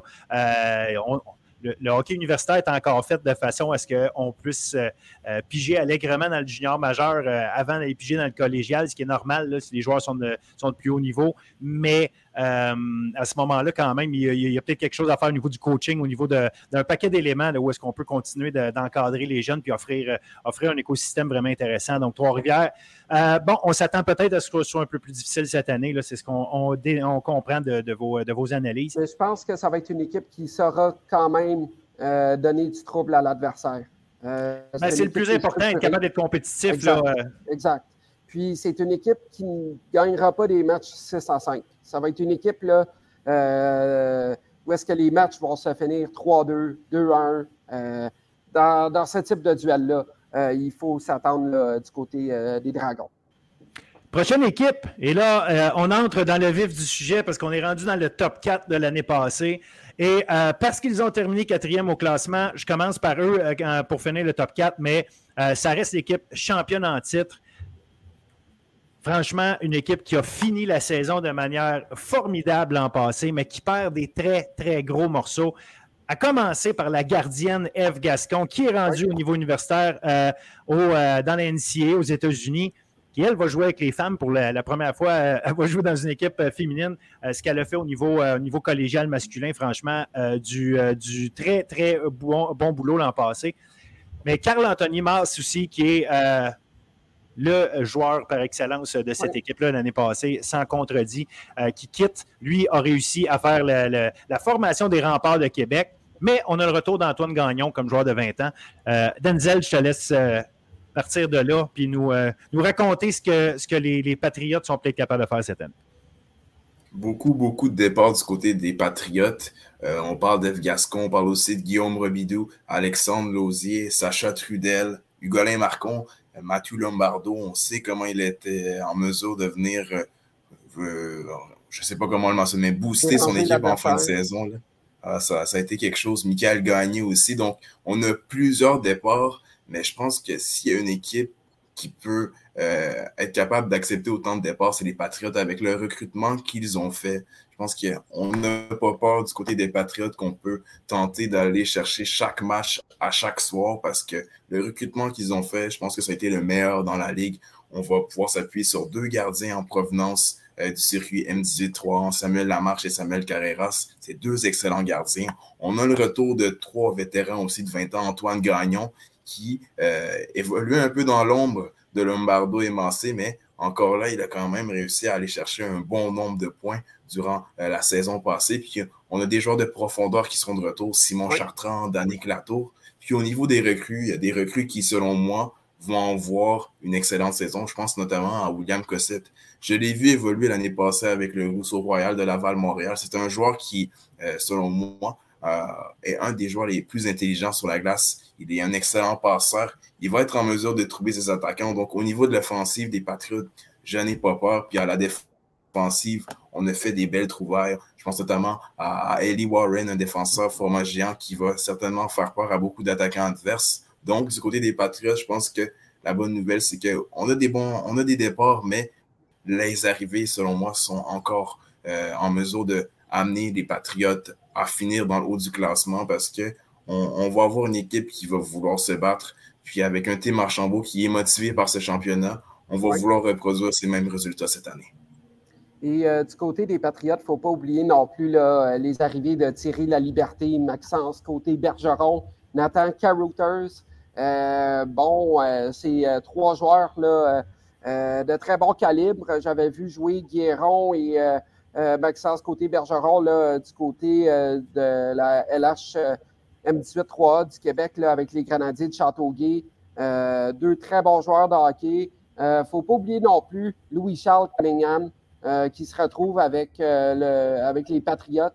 Euh, il y a deux ans, je l'ai vu aller avec les Lions du Lac-Saint-Louis dans le M18-3A. Et déjà là, à son année de secondaire 4, je pouvais voir un certain potentiel à exploiter du, côté de ce joueur-là. C'était un joueur qui vraiment a des bonnes habiletés offensives. Et l'année passée, bien, il s'est retrouvé du côté des Dragons du Collège Sainte-Anne et il a fini au sommet du classement euh, des pointeurs euh, du M18 Division 1 l'année passée. Euh, notamment avec, si je ne me trompe pas, 53 points en 28 matchs l'année passée, 23 buts, 30 passes. ce n'est pas peu dire. Et du côté des gardiens, il faudra surveiller la situation de Samuel Lamarche parce que l'année passée, pour Samuel, ce fut une année difficile pour lui du côté des riverains du Collège Charlemagne. Euh, bon, oui, ça avait été difficile euh, pour les riverains en général l'année passée, mais ça avait été difficile aussi pour Samuel. Et j'ai hâte de voir comment il va rebondir de cette année-là. Euh, ça va être ça, être ça l'élément clé du côté de Saint-Laurent. Je pense que si Samuel Lamarche peut revenir en force, peut être en mesure là, de, bon, un changement d'heure, ça peut peut-être l'aider aussi à ce niveau-là. Donc, euh, je pense que ça peut être intéressant du côté de Saint-Laurent, euh, du côté de la marche. Mais euh, j'ai quand même certains questionnements sur comment il va performer en sachant la situation de l'année passée qui, fut difficile du côté des riverains. Ceci dit, ça n'enlève, rien de son talent et de sa personnalité. Et je pense qu'il va être en mesure de se faire une place du côté des Patriotes.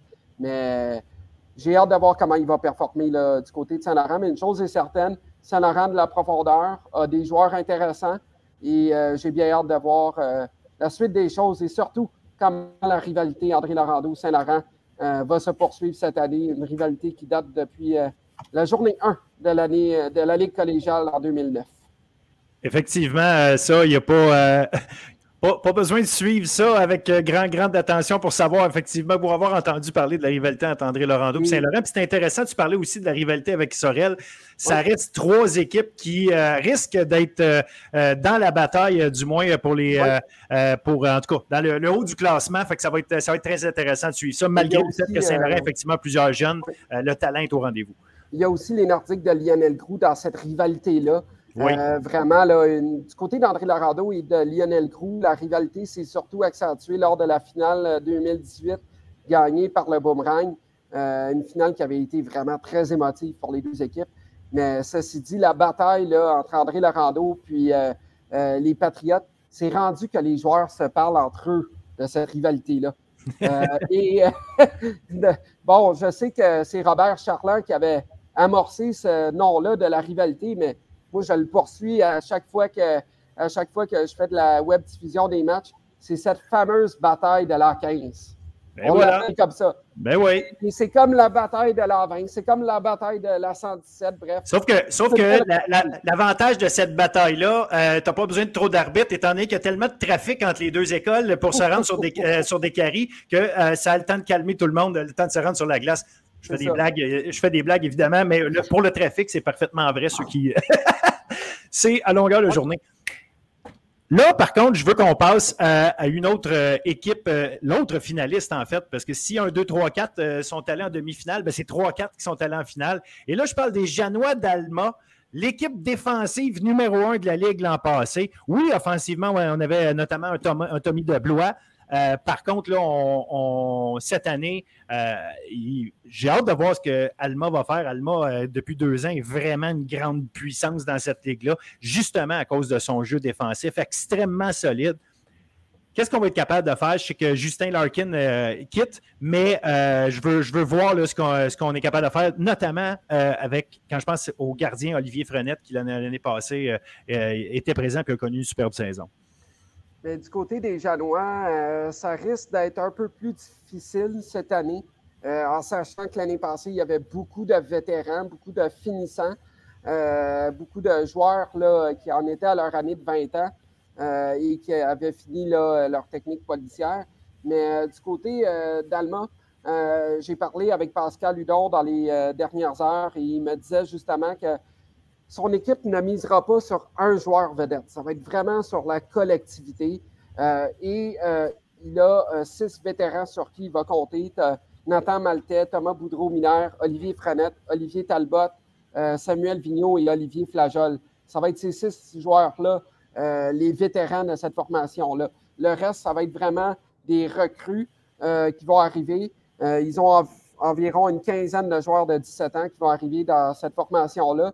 Donc, je pense que du côté des Janois, ce qui va être important du côté de la formation de Pascal Hudon, c'est vraiment de bâtir sur ce qui a été déjà fait.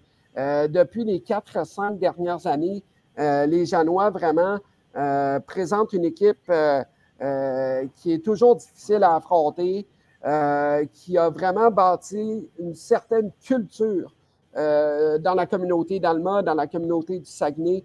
Et ce sera important du côté des Janois, vraiment là, de perpétuer tout ce qu'ils ont déjà fait.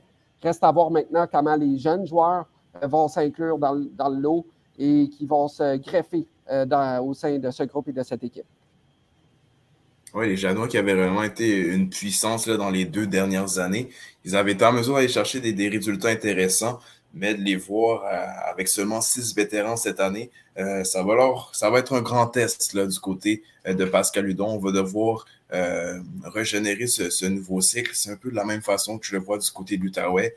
On amène des joueurs qui sont intéressants, des recrues. comme tu l'as mentionné, Tristan, c'est pour moins de 15 joueurs. Donc, on va pouvoir bâtir sur un noyau de joueurs qui arrive en même temps. Donc, à long terme, je pense que c'est au niveau du processus qu'on va vouloir euh, ambitionner du côté du Collège d'Allemagne, non pas euh, dans les résultats, mais dans la manière dont on va se présenter. Mais une chose est sûre, c'est que la communauté va être là pour les supporter du côté des Janois. Je pense que aller jouer à Allemagne, aller remporter un match, c'est très, très difficile. Il y a peu d'équipes qui ont été en mesure de faire la saison passée.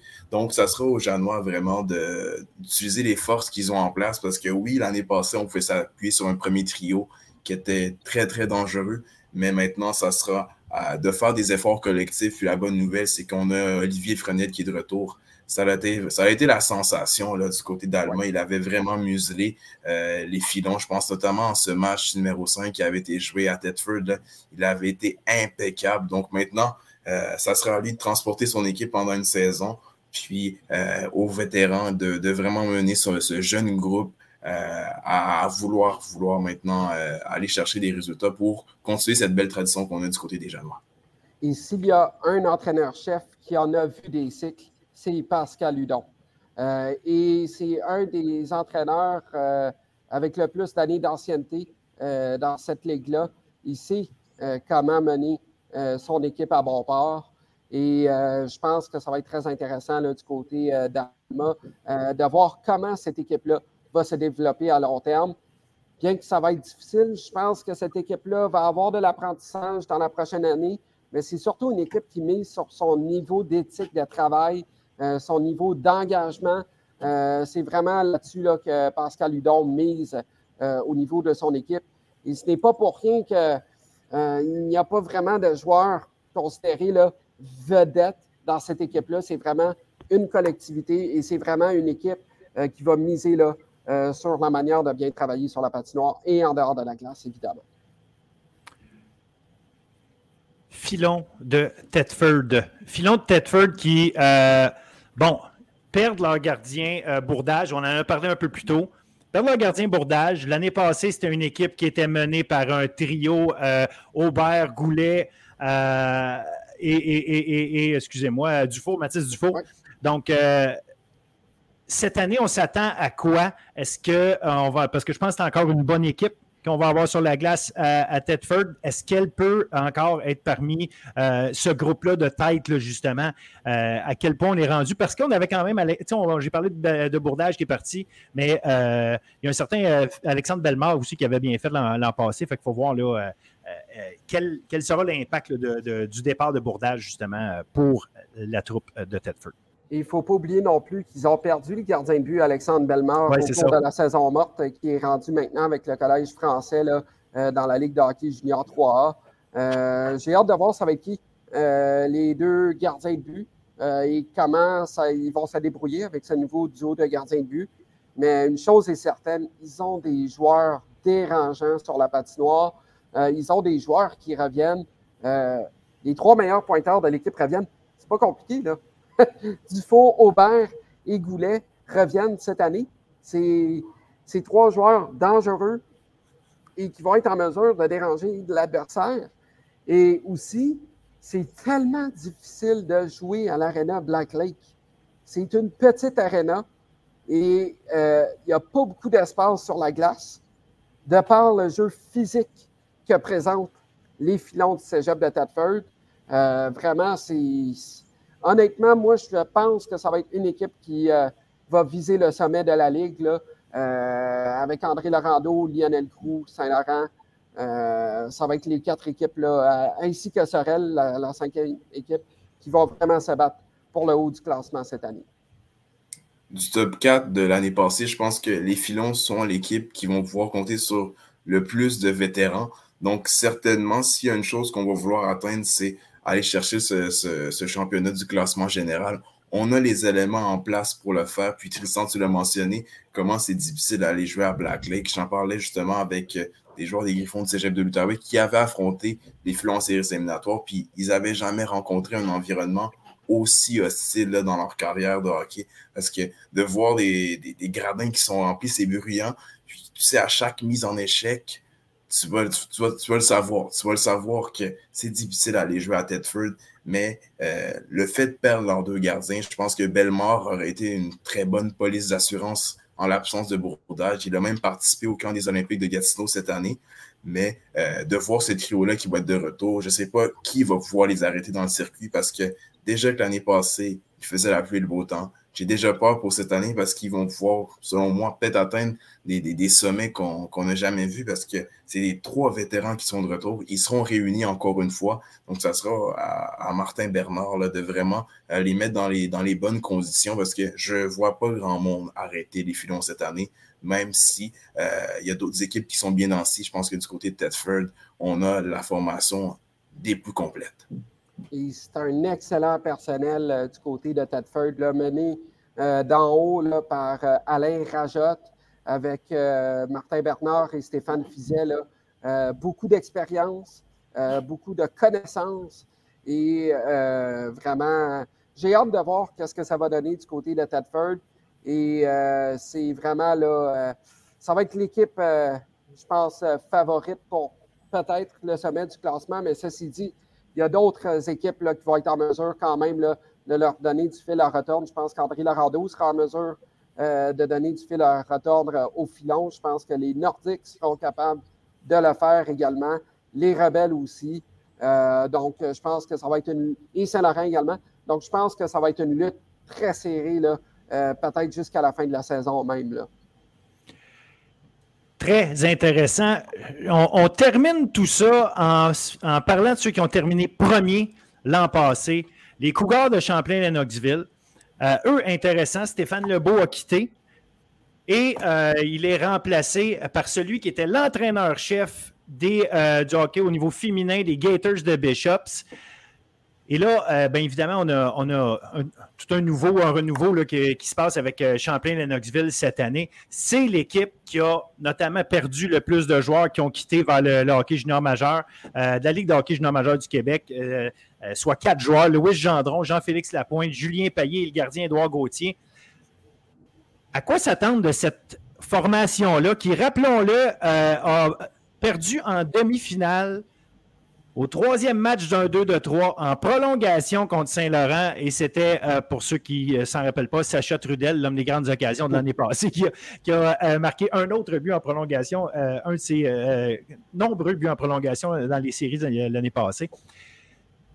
Champlain-Lennoxville euh, avait tout ce qu'il fallait pour l'emporter euh, l'année passée. Bon, c'est pas arrivé. Puis quand on dit que c'est pas arrivé, c'est pas parce que c'est un, ratage complet, clairement pas. quand, euh, on perd en prolongation dans un, match ultime, bon, on peut dire qu'on a donné ce qu'on avait à donner, puis rendu là, c'est le 30 sous dans les pratiquement.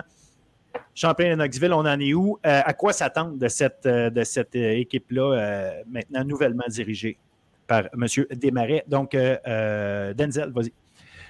Ça a, été une vive déception du côté euh, des Cougars du Collège Champlain-Lennoxville l'année passée de, perdre euh, dans ce moment euh, aussi charnière de leur développement. Je pense qu'on avait un groupe pour se rendre jusqu'au bout.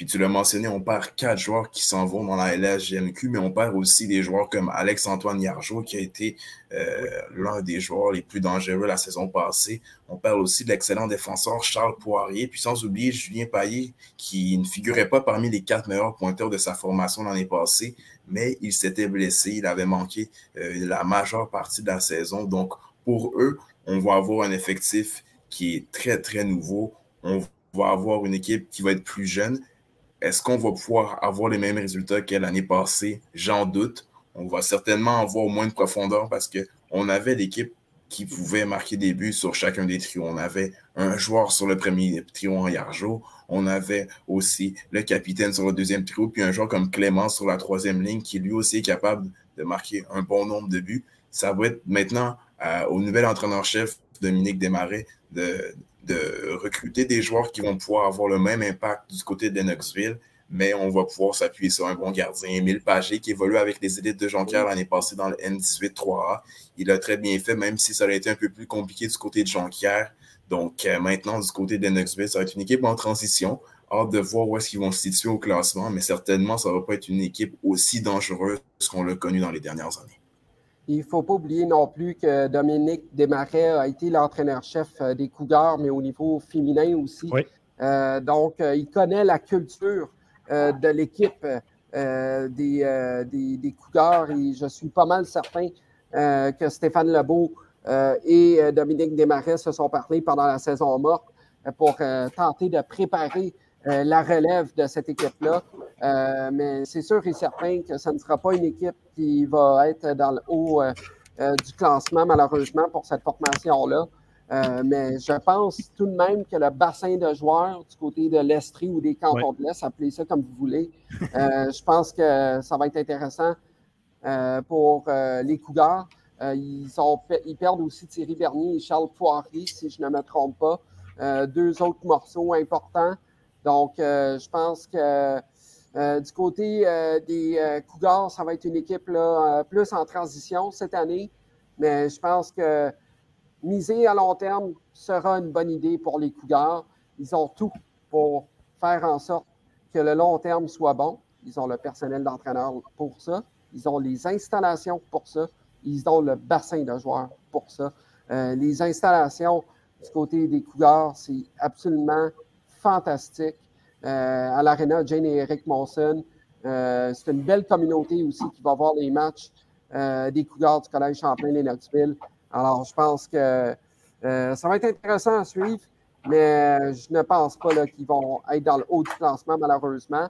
Mais ça, c'est dit, ça ne les empêchera pas, ça ne les empêchera pas, dis-je, de donner de la bonne adversité quand même et un certain niveau de compétitivité à ses adversaires va être intéressant aussi de voir justement euh, Dominique Desmarais qui va être capable d'instaurer tout ça. Euh, euh, tu l'as mentionné, un gars qui a déjà été qui a déjà travaillé dans ce cégep-là, connaît, connaît le tabac de, ce qui se passe là-bas. Je pense qu'on a perdu Denzel pour quelques minutes. Il va sûrement nous revenir. Mais ça n'empêche pas que, écoute, je pense que Dominique Desmarais, c'est une très, très bonne personne pour, euh, euh, pour prendre en charge tout ça. C'est euh, un gars dans le milieu du sport étudiant là, qui, a, qui a fait ce qu'il avait à faire. Donc, en tout cas, il, il a ses, lettres de noblesse. Il connaît ça. Il aime être dans le milieu du sport étudiant. Donc, c'est ça aussi là, qui, est, la réalité. Je sais qu'il a envie d'aller voir si éventuellement le, il y a une place qui pourrait s'ouvrir pour lui vers le, le junior majeur. Donc, ça, je le sais que ça fait partie de ses intérêts. Maintenant, ça ne l'empêchera pas de bâtir ce qu'il a besoin de bâtir là, au niveau, au niveau des, des Cougars de Champlain, Lennoxville. Bon, on a retrouvé Denzel. Juste au bon moment pour conclure, euh, conclure tout ça, euh, on a des problèmes de batterie. Euh, c'est ça quand on parle longtemps et qu'on a plein de bonnes choses à dire. Des fois, la technologie est plus capable de nous suivre. Pas de problème. Denzel, on, on t'a récupéré, on est correct, tout est sous contrôle? Tout est sous contrôle. Excellent. Donc, on termine ça. je pense qu'on l'a mentionné à quelques reprises. qui on voit comme les 4-5 équipes qu'on s'attend à voir au sommet du classement.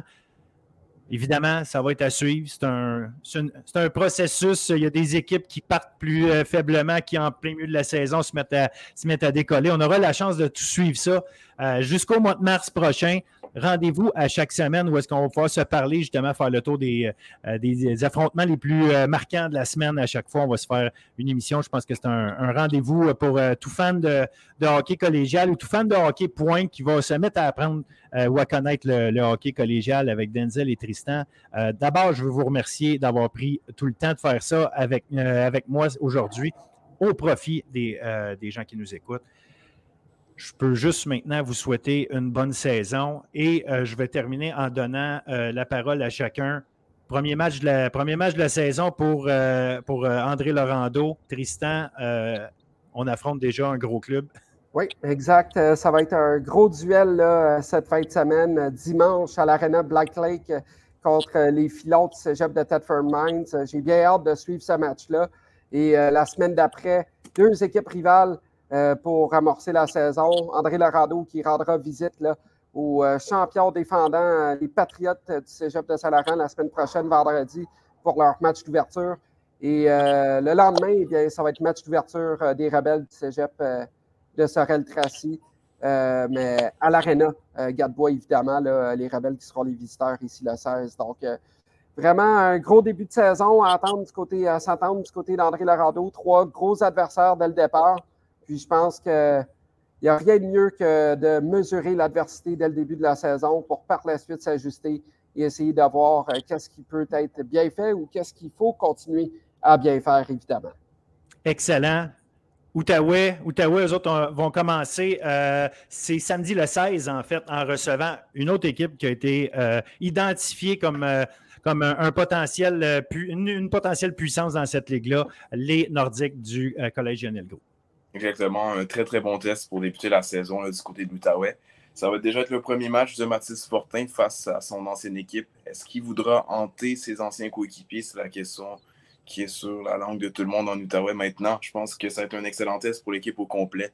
Un, nouveau groupe, un nouvel air du côté de l'Outaouais. Donc, d'affronter une équipe euh, de, Lionel Gros qui euh, a beaucoup de, maturité, je pense que ça va être un excellent test pour débuter la saison et euh, pourquoi pas aller remporter un premier match à domicile dans cette ouverture locale.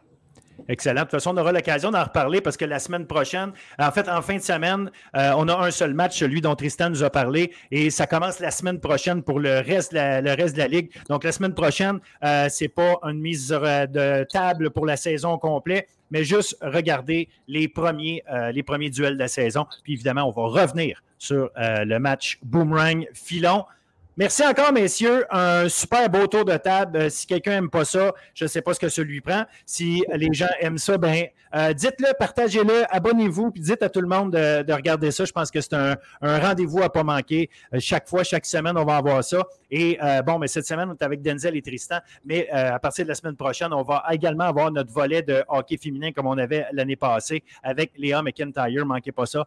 Donc, d'ici là, je vous salue et je vous remercie encore une fois. Euh, merci d'être là. Salut tout le monde.